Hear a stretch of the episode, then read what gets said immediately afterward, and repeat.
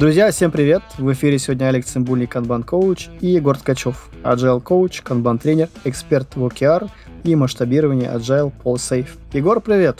Привет, Алекс!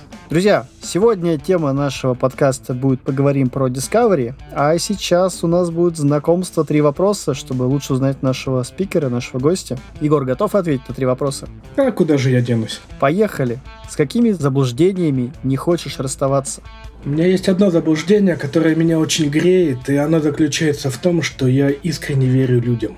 И неважно, что встречаются разные, я хочу им верить и буду. Супер. А какие песни ты поешь в душе или за рулем авто? На самом деле разные. Последнее время в машине все чаще играет эльфийская рукопись от эпидемии, а в душе, вот знаешь, как душа пожелает, то и пою. Угу. И кто из людей вызывает у тебя противоречивые чувства? Да практически все, потому что противоречивость заключается в том, что после знакомства человек оказывается интереснее, чем я о нем думал до знакомства. И это вызывает в том числе и противоречивые чувства. Супер, давай переходить дальше. Тема нашего сегодняшнего подкаста непосредственно поговорим про Discovery. Что это такое? Твою практику разберем, как выстраивается Discovery. Расскажи, пожалуйста, о себе, в своем опыте, как ты пришел в профессиональном плане туда, где ты есть сейчас, с чего начинал почему ты являешься экспертом в этой теме, почему мы должны тебе доверять. Давай начнем, наверное, с последнего вопроса. Доверять – это такой сугубо личный выбор, поэтому доверять или нет, решите, пожалуйста, сами для себя. Потому что те вещи, которые я буду говорить, не принимайте их, пожалуйста, на веру, а проверьте. Если они у вас будут работать, значит все было не зря. Если нет, значит я где-то ошибся и накосячил. Вот. По поводу опыта. Я, собственно, начинал с позиции в TND, в обучении оценки, и строил учебные центры в таких компаниях, как Dyson, Nikon, Proctor. И после этого где-то лет, наверное, уже 5-6 назад услышал такое слово agile и заинтересовался. Прошел ряд обучений, и первый мой опыт был omni департамент азбуки вкуса. Я там настраивал канбан. Дальше был Мегафон, потом Альфа Групп, и последнее место, где я уже не как наемный сотрудник работал, это Track. Это если очень коротко. Окей. А где ты сталкивался с такой штукой, как Discovery? В какой организации? По сути, везде, потому что ведь если мы подойдем к бизнесу и спросим, Парни, а какие метрики для вас важны? Что они ответят? Скорее всего, time to market. Да? Что такое time to market? Это время от э, появления запроса на рынке до поставки ценности. И все бизнеса очень хотят за ним следить и им управлять. При этом в компаниях настраивается Scrum или Kanban. В большинстве своем мы берем только часть создания ценности ручками. То есть часть delivery. При этом получается, что есть еще какая-то часть, а именно часть, связанная с тем, как появляются хотелки, как они доходят до разработки, она остается незатронутой. И по большому счету это и есть часть Discovery. В большинстве компаний она не формализована. То есть э, в разработку либо коленом впихивают, либо все идет так, что ну мы же эксперты в бизнесе, мы лучше знаем, что надо, а вы уж там как-нибудь придумайте и сделайте. И если возвращаться к вопросу, то впервые с э, Discovery я столкнулся, ну, как раз в азбуке.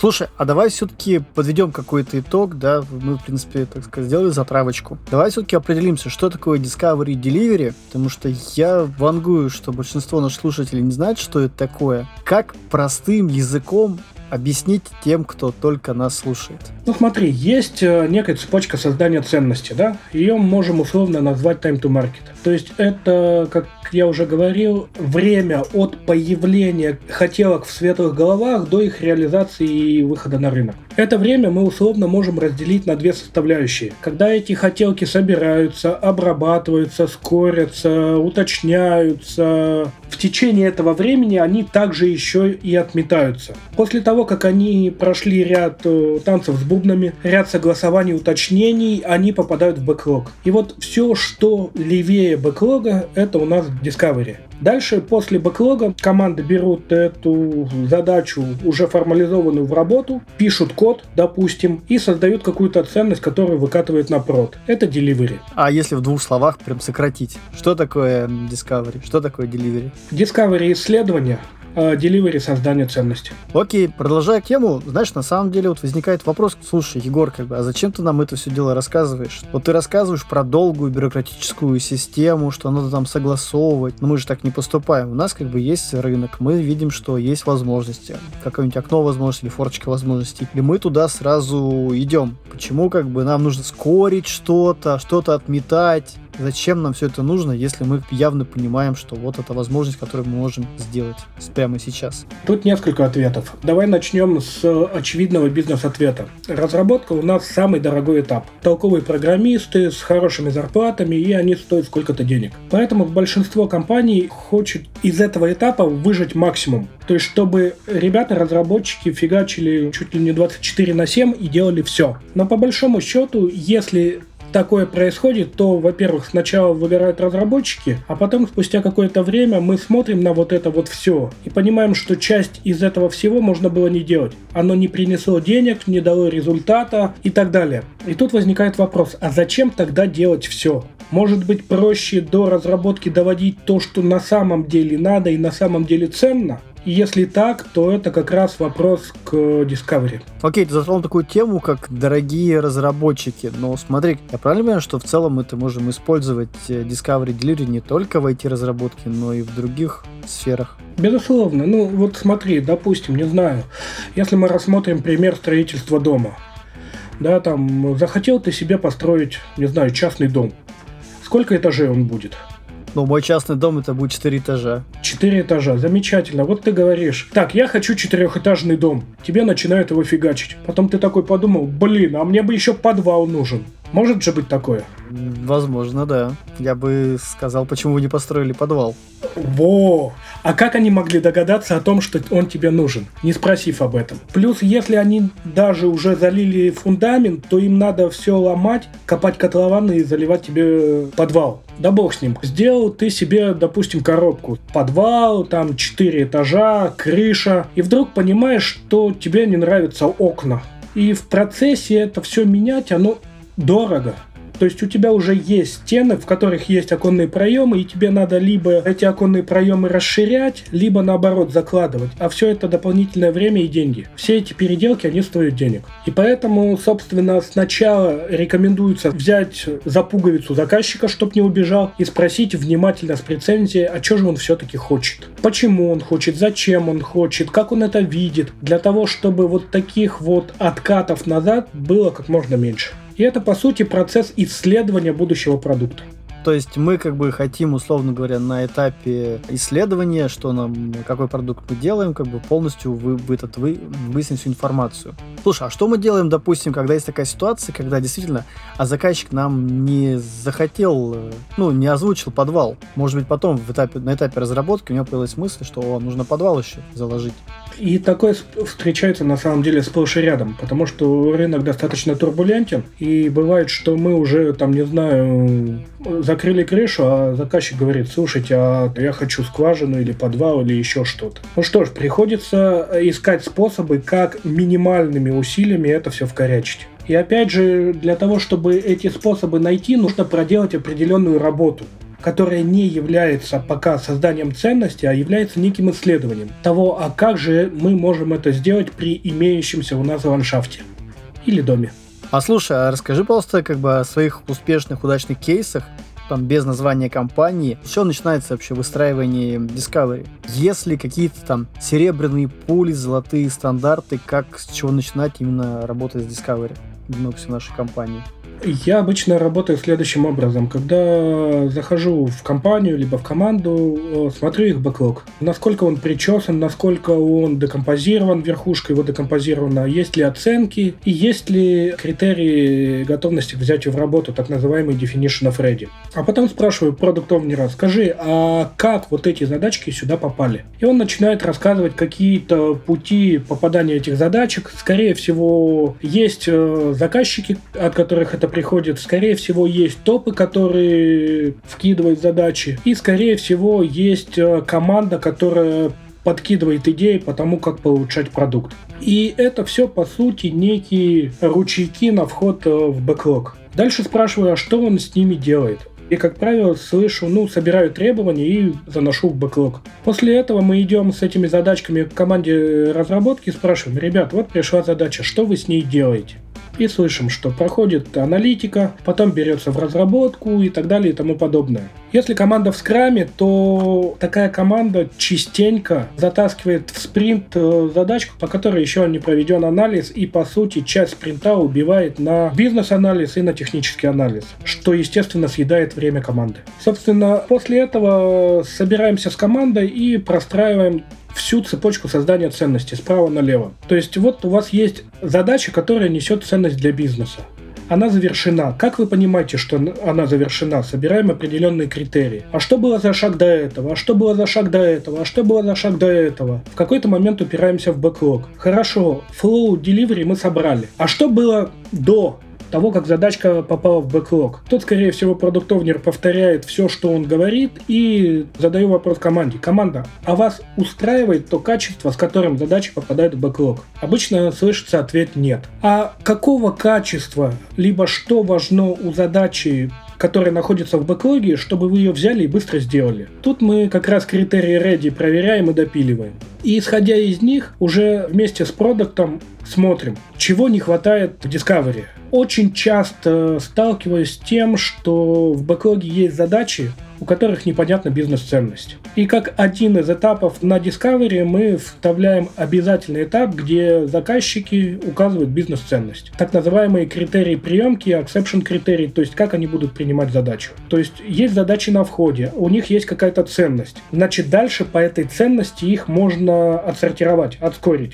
У нас уже появляется какой-то порядок. Дальше мы понимаем, что эти задачи для того, чтобы взять их в работу, надо, чтобы команда сначала нарезала на более мелкие сущности и оценила их трудоемкость. А, соответственно, вот два следующих этапа верхнеуровневых, да, это груминг или PBR и сортировка по SGF. То есть для того, чтобы мы могли брать в работу более ценную и более легкую задачу. И получается уже такой скелет некого Discovery. После смотрим на него с командой и с продуктом и спрашиваем, чего не хватает. И тут уже кастомно команды докидывают какие-то вещи, которые для их продукта либо для их процесса являются важными. Сразу возникает вопрос, а вот скоринговую модель, какую лучше использовать, по твоему мнению? И какие ты использовал, какие лучше заходят с точки зрения понятности, с точки зрения применимости? Тут сходу ответа не будет, потому что как минимум надо несколько скорингов. Проще всего те скоринги, которые так или иначе есть уже в голове у продукта он же как-то эти задачи оценивает на основе каких-то своих э, внутренних выводов, э, говорит заказчикам, это попозже, это пораньше, это сделаем вчера. То есть тут проще достать скоринговую модель из головы продукта. А уже перед самим бэклогом э, проще вставить тот же VSGF, который я говорил, где по сути стоимость задержки, то есть стоимость того, что мы не сделаем задачу, делится на ее трудоемкость. И такой скоринг в большинстве систем можно даже автоматизировать. Там в жире, в Kite, но его можно автоматизировать в зависимости от введенных полей, э, ваш бэклог будет скориться. Егор, э, и смотри, мы целом э, для наших слушателей не все знакомы с терминологией, и я, наверное, буду просить тебя периодически какие-то такие профессиональные вещи, которые для тебя прям понятны, понятны, понятны, а для многих, скорее всего, нет. А VSGF, что это за скоринговая модель, и в двух словах, как ее используется? Как с точки зрения практики ее использовать? VSGF, по сути, это модель, в которой есть у нас всего четыре показателя. Стоимость задержки, которая включает в себя ценность для бизнеса, критичность по времени и что дает новая фича. Она понижает риски, либо открывает какие-то новые возможности. Все это в числителе делится на трудоемкость в знаменателе. Так понятнее или чуть с другой стороны зайти? Давай с другой стороны. Давай еще теории как бы и практику, как ее применять. Ну, смотрите, помните, мы говорили о том, что когда заходит какая-то задача, нам надо понять, насколько бизнес в нее верит. То есть, как и какие метрики бизнеса она взрастит. То есть, здесь мы от бизнеса получаем некую бизнес-value, которая бизнес хочет за счет какой-то идеи поднять. Это одна из составляющих. Э, дальше мы берем вот эту составляющую, смотрим, насколько нам важно как можно быстрее ее сделать. И тут простейшая шкала важно, может подождать, э, вообще ждет, не особо-то важно и можно вообще не делать. И последнее, это у нас какие-то дополнительные плюшки, которые может дать эта задача. То есть, к примеру, если мы, не знаю, вот сейчас будет скоро Новый год, и мы делаем на нашем сайте снег. А я бы спросил тебя как бизнес-заказчика, скажи, как ты видишь, сколько денег этот снег на сайте принесет нам? Кажется, ноль. Критичность по времени. Ввиду того, что Новый год на носу, кажется важным этот снег сделать к Новому году. Иначе просто он уже не будет валиден, не будет требоваться. К лету сделать снег на сайте странно. То есть критичность средняя. Даст ли нам это какие-то дополнительные плюшки? Кажется, что нет. И получается, что если мы смотрим стоимость задержки данной задачи, она условно равна нулю. Безусловно, что для того, чтобы сделать эту задачу, надо потратить какое-то количество времени и ресурсов. И команда вполне может это оценить. И оценит она это, допустим, 5 человека часов. Если мы там 0,5 делим на 5, у нас получается какая-то цифра, которая очень быстро уводит нашу задачу вниз бэклога и тем самым говорит о том, что делать-то ее особо и не надо. А что происходит, когда у нас, допустим, в скоринговой модели есть несколько заказчиков? Вот по каким правилам, по каким критериям договариваются об одинаковом понимании вот всех этих параметров? Ну, то есть, приду пример, допустим, есть разные бизнеса, и все говорят, что для них это очень важно. Условно, один бизнес приносит деньги, второй не приносит, но все говорят, что это для нас очень важная задача. Вот как именно договориться о том, что где истина вот в этих, в этих критериях? Есть, опять же, несколько путей самый простой путь – это дать возможность бизнесам между собой договориться. Пусть они сами между собой оценят э, свои задачи и поставят приоритеты в них. А второй вариант – это так называемый capacity allocation, когда мы под определенный бизнес выделяем какую-то емкость команды. И, к примеру, есть у нас отдел внешнеэкономической деятельности, есть у нас, не знаю, какой-то административно-хозяйственный отдел. Мы понимаем, что отдел внешнеэкономической деятельности все-таки деньгогенерящая функция в компании, и мы ей выделяем, допустим, 60% capacity, то есть емкости команды. И исходя из этого мы берем их задачи в работу. АХО, допустим, выделяем 10% и понимаем, что если нам потребуются какие-то АХОшные задачи, точнее АХО потребуется ресурс э, разработки, то 10% у них есть, пусть используют как хотят. Ты говоришь про административно-хозяйственный отдел да, на примере невымышленной команды, которая занимается и генерацией, и поддержкой заказчика в виде административно-хозяйственного отдела. Да. Окей, давай двигаться дальше. Сразу, знаешь, возникает такой момент, практика, практика, практика, что у тебя с практической точки зрения было с сопротивлениями?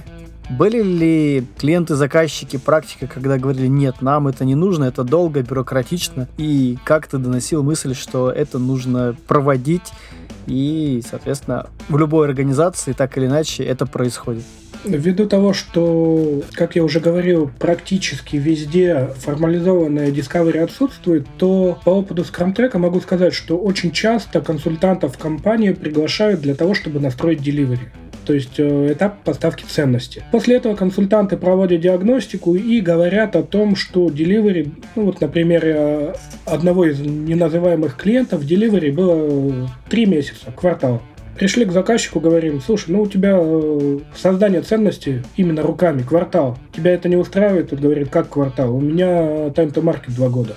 Хорошо, давай тогда смотреть, э, что есть такого от появления идей до delivery. И как раз приходим к discovery. Тут хорошо э, заходит тема так называемой создания потребности, потому что когда мы создаем вот всю цепочку поставки ценностей и на каждый этап с командой оцениваем, то есть команда же работает не первый день, она знает на каком этапе у нее примерно сколько висят задачи, минимум, среднем и максимум. Мы эти цифры собираем без привязки к задачам и получаем три цифры про delivery. Минимум, среднее, максимум. Обычно это небольшие цифры.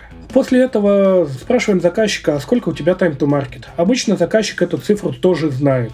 Вычитаем одно из другого и получаем время на неформализованный discovery. И когда заказчик видит, что у него Discovery в 3, в 4, а то и в 6 раз больше, чем Delivery, у него возникает вопрос, а почему? И как только этот вопрос возник, это является хорошей точкой входа для того, чтобы сказать, слушай, а давай разберемся, что там. Формализуем, отстроим, посмотрим, как задачки поступают, откуда, куда, Слушай, ты рассказал очень классный пример. А скажи, пожалуйста, вот с точки зрения теории, с точки зрения практики, вот у нас есть end-to-end процесс, и он как бы един, time to market, поставка ценности от идеи до того, что получает заказчик. А где вот эта точка, когда исследование переходит в производство, в разработку. Вот как, условно говоря, наши слушатели придут на работу, вот как они могут понять, что где эта точка именно перехода одного состояния в другое? Ну, это точка backlog, всегда. Либо, если у вас канбан, это точка очередь. То есть, по большому счету, можно задать вопрос команде, которая создает ценность, с какого времени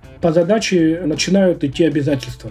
И если это между бэклогом и первым столбцом справа, то ок. Но бывает так, что точка взятия обязательств в голове команды одна, а в голове заказчиков другая и тогда эту точку взятия обязательств надо формализовать и сказать, что смотрите, все, что до бэклога и даже в бэклоге, это еще не взято в работу. Команда еще не взяла обязательства об этом. Как только эта задачка выйдет из бэклога правее, считайте это время взятием на себя обязательств со стороны команды. А скажи, пожалуйста, были с практической точки зрения сопротивления со стороны команды что они не готовы брать на себя обязательства и как бы говорить, что точка здесь. И со стороны заказчика, который говорит, что а я хочу, чтобы точка принятия обязательств была на этапе непосредственно discovery, как только у меня пришла и появилась идея. Как решаются такие сопротивления? То есть мы как бы не хотим брать, а навязывают, и наоборот. Ты знаешь, с точки зрения команды, если мы фиксируем точку принятия обязательств, команде становится легче. То есть команда в этот момент понимает, с какого момента действительно она за что-то отвечает и что-то фигачит. Поэтому любая фиксация точки принятия обязательств для команды это хорошо. Заказчики всегда будут хотеть того, чтобы точка принятия обязательств была как можно левее. Но это просто невозможно. То есть мы не можем вгрузить в команду все и сразу для того, чтобы команда это сделала хорошо и качественно. И тут возникает э, достаточно простой вопрос. А что заказчики на самом деле хотят от команды? Чтобы она все как-то сделала на отвали или чтобы был сделан качественный продукт? Если второе, то для того, чтобы продукт был качественный и фичи выпускались проверенные, оттестированные, может быть даже покрытые автотестами, нужна какая-то подготовительная работа. Все заказчики это прекрасно понимают. И когда речь идет о том, что давайте мы формализуем эту подготовительную работу, и вы будете понимать примерно, исходя из исторических данных, когда ваша задача войдет в работу, по ней будут взяты обязательства, и когда она примерно будет закончена, заказчиков это обычно устраивает. Окей. А если, допустим, у нас там не одна команда, а несколько команд, команда, которая работает по скраму, команда внедренцев, команда исследований, как мы поступаем вот в этом случае с точки зрения именно принятия обязательств? Если у нас в Delivery несколько так называемых компонентных команд, то есть цепочка создания ценностей руками делится на несколько этапов, то по большому счету обязательства по созданию ценностей берутся на команды тогда, когда первая команда начала что-то делать. Ведь э, и Kanban именно поэтому и говорят, что давайте сделаем end-to-end команды в Delivery, чтобы одна команда могла тащить задачу от бэклога до прода. Потому что это сократит время простой задачи при передаче между компонентами, это сократит э, потерю информации при передаче и многое-многое-многое. Поэтому если у вас компонентные команды, то я бы в первую очередь рекомендовал подумать и посмотреть, а можете ли вы их пересобрать так, чтобы они э, отвечали за поставку ценностей от бэклога до прода. Если нет, то получается, что у вас такой водопад, где сначала аналитики анализируют, потом бэк, потом фронт, потом тест, потом UAT, тестирование на живых людях, потом выкат в прод, и на каждом из этих этапов у вас возникают, во-первых, простое, потому что одни уже сделали, а вторые еще не могут взять. Во-вторых, возникают потери при передаче информации. И это аффектит на снижение качества выпускаемого продукта. Окей, а давай немножко раскроем, что такое компонентная команда, чтобы наши слушатели понимали. Компонентная команда – это команда, которая отвечает за часть процесса, не за весь процесс создания ценности, а за часть. Допустим, опять же, берем старый пример с постройкой дома. Представьте, что у вас одна команда заливает фундамент, вторая команда строит стены, допустим, первого этажа с севера, третья команда первый этаж юг и так далее. И вот этим командам для того, чтобы создать весь дом, надо как-то между собой взаимодействовать и договариваться. То есть компонент — это часть процесса поставки ценности. Окей, продолжаем дальше. А как вот э, избежать ту проблему, о которой ты говоришь, вот потеря информации, неплавный поток, ну, в компонент командах, потому что, предположим, что вот мы не можем собрать кроссфункциональную команду вот по каким-то причинам. Пример из головы, что, допустим, у нас э, в нашем end-to-end процессе есть э, команды, которые работают там на несколько заказчиков. Они очень ценный ресурс, какие-нибудь DevOps, дизайнеры. Условно говоря, два человека на всю компанию. Вот как нам сделать так в нашем процессе, чтобы не было таких проблем, которые ты озвучил? Если прям совсем быстрый ответ, попытаться хоть на какой-то процент внедрить их в команду, и тут я давайте приведу пример. В одном из банков мы упирались в комплайенс.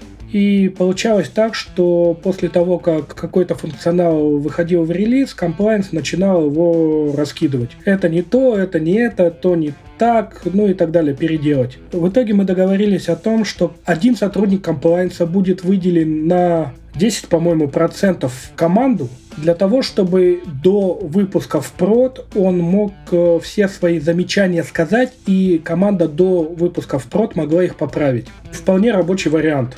Второй вариант, когда мы берем на какой-то небольшой промежуток времени ту компетенцию, которой у нас в команде нет, и перенимаем скиллы, обучаемся этой компетенции для того, чтобы взрастить ее в команде. Ну вот, пожалуй, два таких быстрых варианта. Угу. Ой, мы что-то почему-то перешли немножко в Delivery. А давай вернемся в Discovery. Вот перейдем это через точку принятия обязательств. Ты поделился своими примерами практическими с точки зрения банка, привел хорошие примеры создания. А вот когда ты выстраивал Discovery с одними из своих клиентов, или, может быть, ранее, может быть, уже не с клиентами, может быть, ты уже научился, были ли вот прям явные факапы, когда ты вот прям понимал, что ты двигаешься не так, и явный факап? И, может быть, поделишься с нами своей рефлексией, как ты понял, что это факап, и как ты начал действовать по-другому. Ну, у кого факапов не бывает? Как говорится, у каждого из нас есть свой шкаф со скелетами. Безусловно, были, и в большинстве своем в моей практике факапы возникали у меня от недостатка информации. То есть кажется, что выяснил все у всех, собрал всех заинтересованных, они все рассказали, и вот тут на этапе особенно Discovery важно не начать додумывать. То есть важно оставаться в позиции задающего вопросы и спрашивать, а как у них? Потому что все мои факапы были связаны с тем, что я не довыяснил чего-то, не узнал чего-то и сказал, слушайте, а давайте вот тут такую тему воткнем. Ну, допустим, а давайте мы с вами уже на Discovery попробуем писать э, тест-кейсы для тестировщиков, чтобы им потом в Delivery этого не делать. Э, идея на тот момент зашла. В итоге, когда попытались написать тест-кейсы до того, как поняли, а что на самом деле надо делать, ну, естественно, никаких тест-кейсов там не было. И по большому счету откатили сказали, так, стопе, давайте возвращаться, не можем написать. Окей, хорошо, давайте все-таки вернемся к тому, что у нас есть э, критерии ready, критерии готовности к взятию в работу, и давайте сосредоточимся на них для того, чтобы задача, когда проходит по Discovery, максимально на выходе соответствовала этим критериям ready. А что обычно входит э, в критерии ready, definition of ready, в большинстве случаев, да? И что происходит с теми а, активностями, теми идеями, которые, ну, не проходят definition of ready? именно с точки зрения твоей практики? Кстати, я благодаря твоему вопросу сейчас понял, что забыл сказать еще достаточно важную вещь про Discovery. Ведь когда у нас есть этап исследования, на этапе исследования важно прописать критерии, по которым мы отказываемся и выкидываем ту или иную задачу вообще из работы. Не надо пытаться дотянуть до бэклога все. И эта практика, она очень цепляет большие интерпрайзы, потому что, как правило, там принято коленкой пропихивать до бэклога всю работу. Собственно, теперь к Ready. По большому счету, Ready я всегда собираю с командой и задаю им простой вопрос. Что надо для того, чтобы, взяв любую задачу в работу, вы могли ее сделать быстро и качественно. И, как правило, команда дает ответ на этот вопрос.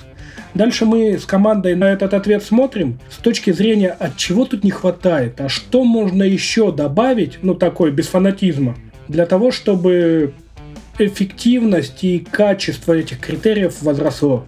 Обычно так.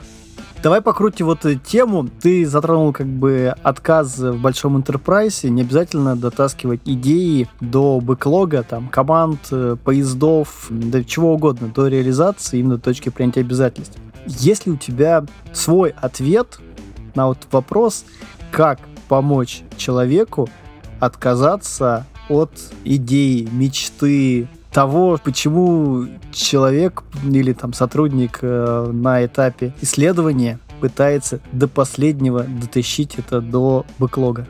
Любыми способами, через начальство, через руководство, угрожая всеми способами. Ну, через боль действительно дотаскивать не надо, и тут еще, знаешь, отказываться от мечты не надо. Возможно, идея хорошая, но недоработанная. И тут всегда есть возможность эту идею доработать. Причем, может быть, даже в процессе. Но ключевые причины отказа, они на самом деле появляются с уровнем зрелости организации и с уровнем зрелости команды. Особенно после того, когда весь end-to-end процесс настроен и когда сравниваются заявленные бизнес-значения с тем, что мы на самом деле получили. В одном банке был такой пример, когда есть какая-то фича, которую приносит э, председатель правления и говорит, блин, она принесет нам 100-500 миллионов. Срочно берем в работу. Сделали, через квартал провели анализ и поняли, что, дай бог, она 2500 рублей принесла. В этот момент продуктовнер той команды пришел председатель управления и показал ему эти две цифры. С немым вопросом, кто же ты после этого? Понятно, что он так не говорил, но даже показав эти две цифры, председатель правления задумался, а почему у него была такая вера в эту идею? И они дальше начали разбирать, а в каком виде она дошла до реализации, как она пришла, и в конечном итоге этот председатель сказал, что да, ты знаешь, я погорячился, впредь буду давать более валидные оценки для своих идей. И действительно его оценки существенно понизились. Это одна составляющая. Вторая составляющая я уже говорил о том, что должны быть понятные и прозрачные критерии отказа. Почему нет? Эти критерии должны быть понятны не только команде, но и заказчикам. Чтобы если какой-то заказчик увидит свою идею на парковке, либо, не дай бог, в помойке, у него уже был на основании этих критериев ответ «А почему так?». Конечно, поначалу это не устраивает, потому что это затрагивает амбиции людей. Как же так, я на этом собаку съел, а они такие нехорошие люди. Но, опять же, формализация этих критериев очень хорошо остужает пыл таких заказчиков. Но здесь получается, что должно быть в основе? Культура, ценности. Предположим, что у нас организация незрелая. Что должно быть все-таки в первооснове, в базе, чтобы все-таки правила отказа на каких-то этапах все-таки они работали? Я когда-то давно, уже не помню где, увидел хорошую фразу, что единственный язык бизнеса – это цифры. Собственно, цифры и метрики цифровые как раз должны лечь в основу этих критериев отказа. К примеру, есть какая-то идея, которая принесет нам полтора мешка денег, но при этом ее делать 4 года. Отказ. Есть какая-то идея, которая вообще ничего нам не принесет, но делать быстро. Ну, кажется, тоже незачем. Тоже отказ. И вот эти вот критерии, их на самом деле очень легко собрать с бизнеса. Это цифры, Алекс. Я понял. А что происходит в организации, когда принятие решений на основании цифр не работает? Тогда происходит впихивание коленом задач в команду, тогда происходит выгорание команды, тогда увеличивается delivery за счет того, что взяли что-то и не делаем самое важное. И тогда падает ценность, которую продуктовые команды приносят компании. И тут получается некая такая персональная ответственность за невыполненные обязательства, за невыполненные цели, за невыполненные получения средств. Да, да. Тут, знаешь, очень хорошо э, идти в парадигме того, что владелец продукта, он мини-SEO. И если он действительно мини-SEO, он может говорить «нет», в том числе и зампредом, потому что это его продукт. У него есть видение того, как его развивать. Он знает рынок, он эксперт в этом. И кажется, если он эксперт, то стоит к этому мнению прислушиваться. И он уже может говорить о том, какие метрики и какие показатели эффективности для его продукта будут наиболее точны и наиболее валидны. Прям, может быть, короткий вопрос. Какие показатели в целом ты считаешь правильными? Может быть, какой-то фреймворк, какой-то метод, который, в принципе, помогает понять, а те ли метрики мы используем? Знаешь, э, метрик очень много.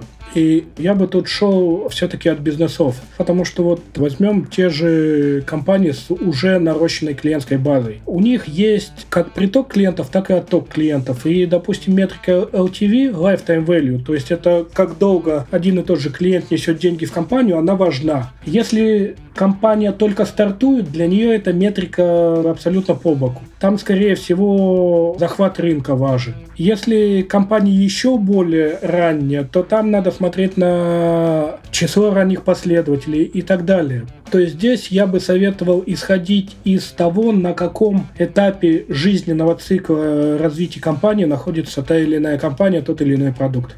Окей. И в продолжении, наверное, метрик и в продолжении отказов, то есть такие вещи, как э, процент дискард отклоненных решений, то есть можно, наверное, посчитать, сколько мы заработали. И мы, наверное, затронули еще такую тему, которая, думаю, интересна будет нашим слушателям, это триажирование.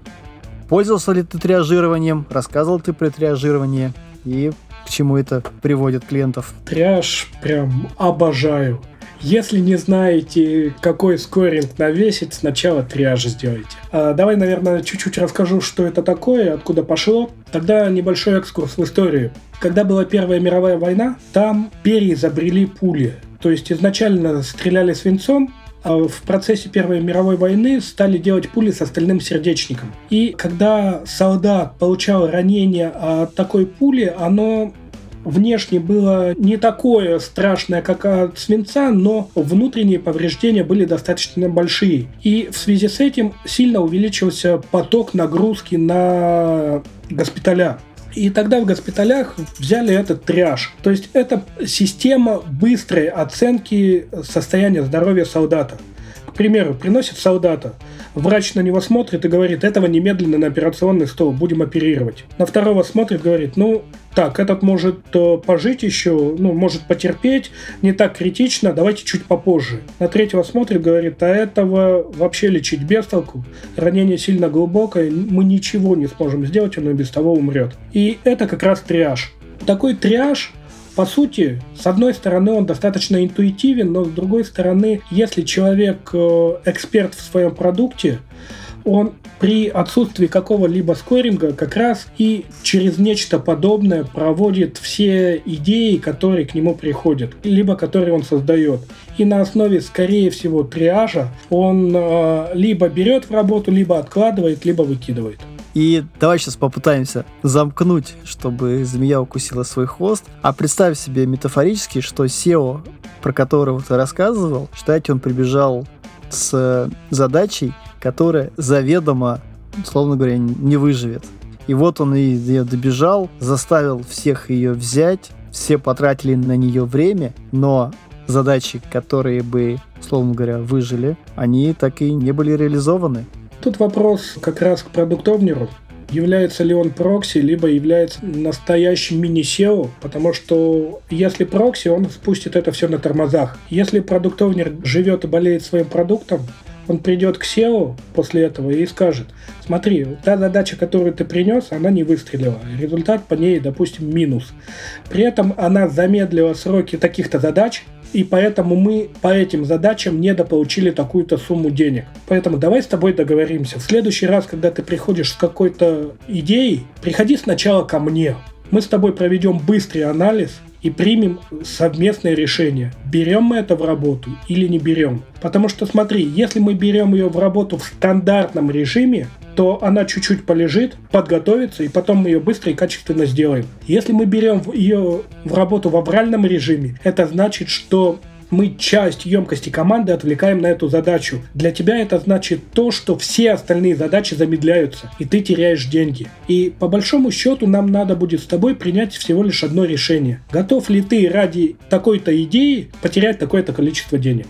Если продуктовнер действительно горит и болеет за свой продукт, то он смело идет, не боясь каких-то санкций со стороны SEO. Угу. И я как раз хотел сказать, что твой приведенный пример про триажирование да, во времена Первой мировой войны как раз говорит о том, что был некий врач, эксперт, который мог дать на основании какого-то чек-листа, на основании definition в ready, на основании информации, на основании своего опыта уже непосредственно заключение, что мы с этим делаем. И, соответственно, тут вопрос к SEO, что если ты берешь человека на позицию, то этот человек тебе будет полезен и принесет больше средств, чем если такого человека у тебя не будет. Все так. При этом, как один из показателей зрелости команды, это как раз когда вот этот продуктовнер критерии триажирования, которые у него есть в голове, формализует и ставит их частью discovery процесса. Ну, это немножко такая отсылка, наверное, к продукт-оунеров, которые являются прокси, которым приходят, и они пытаются реализовать все. И вот, наверное, наш слушатель, задумайтесь, если у вас есть прокси, продукт, менеджер, владелец продукта, и неважно, как называется человек, и он не имеет экспертизы, чтобы дать ответ, нужно сделать сейчас, потом, или вообще никогда, и он с этим просто бежит и начинает запихивать, запихивать, запихивать, то вопрос нужно людей все-таки воспитывать как экспертов, которые могут вам полностью рассказать, что делать, как делать, по каким критериям. Или это будет там другой человек, который может дать какую-то экспертизу. То есть выращивайте людей. Давай двигаться дальше. Вопрос для наших слушателей. Что почитать по теме Discovery? Что ты рекомендуешь? Однозначно это восходящий канбан, апстрим канбан, плюс модели скоринга, те, которые найдете. Причем про модели скоринга я рекомендую их пробовать и выбирать просто для себя те, которые вам будут интересны. А книга «Восходящий канбан», она поможет вам чуть подробнее взглянуть на тему Discovery и сделать какие-то свои выводы и наблюдения на тех процессах, которые есть у вас и которыми вы управляете. А следующий вопрос. У кого посоветуешь поучиться по теме Discovery? Любой курс владельца продукта, причем не базовый, а уже продвинутый. Мне нравится, как про это рассказывает Димка Кустов. Мне нравится, как рассказывает Леша Пименов. У обоих учился, обоих рекомендую. Угу, спасибо. Егор, давай подводить итоги. Друзья, сегодня на нашем подкасте был Егор Ткачев, Agile Coach, Kanban тренер, эксперт в OKR и масштабировании Agile по Safe. Сегодня мы с Егором проговорили тему про Discovery, с разных сторон на нее посмотрели. Посмотрели с точки зрения построения Discovery, с точки зрения практик, с точки зрения интересного метафоричного примера с домом, что обязательно проводить исследования, понимание того, что нужно нашему клиенту, нашему заказчику. Мы обсудили темы триажирования. Мы обсудили много моментов, связанных, почему в каких-то вещах э, Discovery не залетает. Мы проговорили про delivery, проговорили про точку принятия обязательств, как она формируется. Егор, есть что добавить к выводам? Какое-то напутственное слово? Ты знаешь, я бы посоветовал просто вам попробовать у себя в своем продукте либо в своей компании формализовать Discovery. Уверен, что вы столкнетесь с достаточным количеством инсайтов и открытий, которые вас удивят. Возможно, вы найдете очевидно бесполезные вещи, а возможно, формализуете то, что добавляет ценности вашему продукту либо вашей компании. Поэтому попробуйте, сделайте и посмотрите результат. Если будет что не то, есть специалисты, э, у которых можно проконсультироваться, и они помогут вам докрутить и настроить. Егор, спасибо. Пока. Спасибо, Алекс.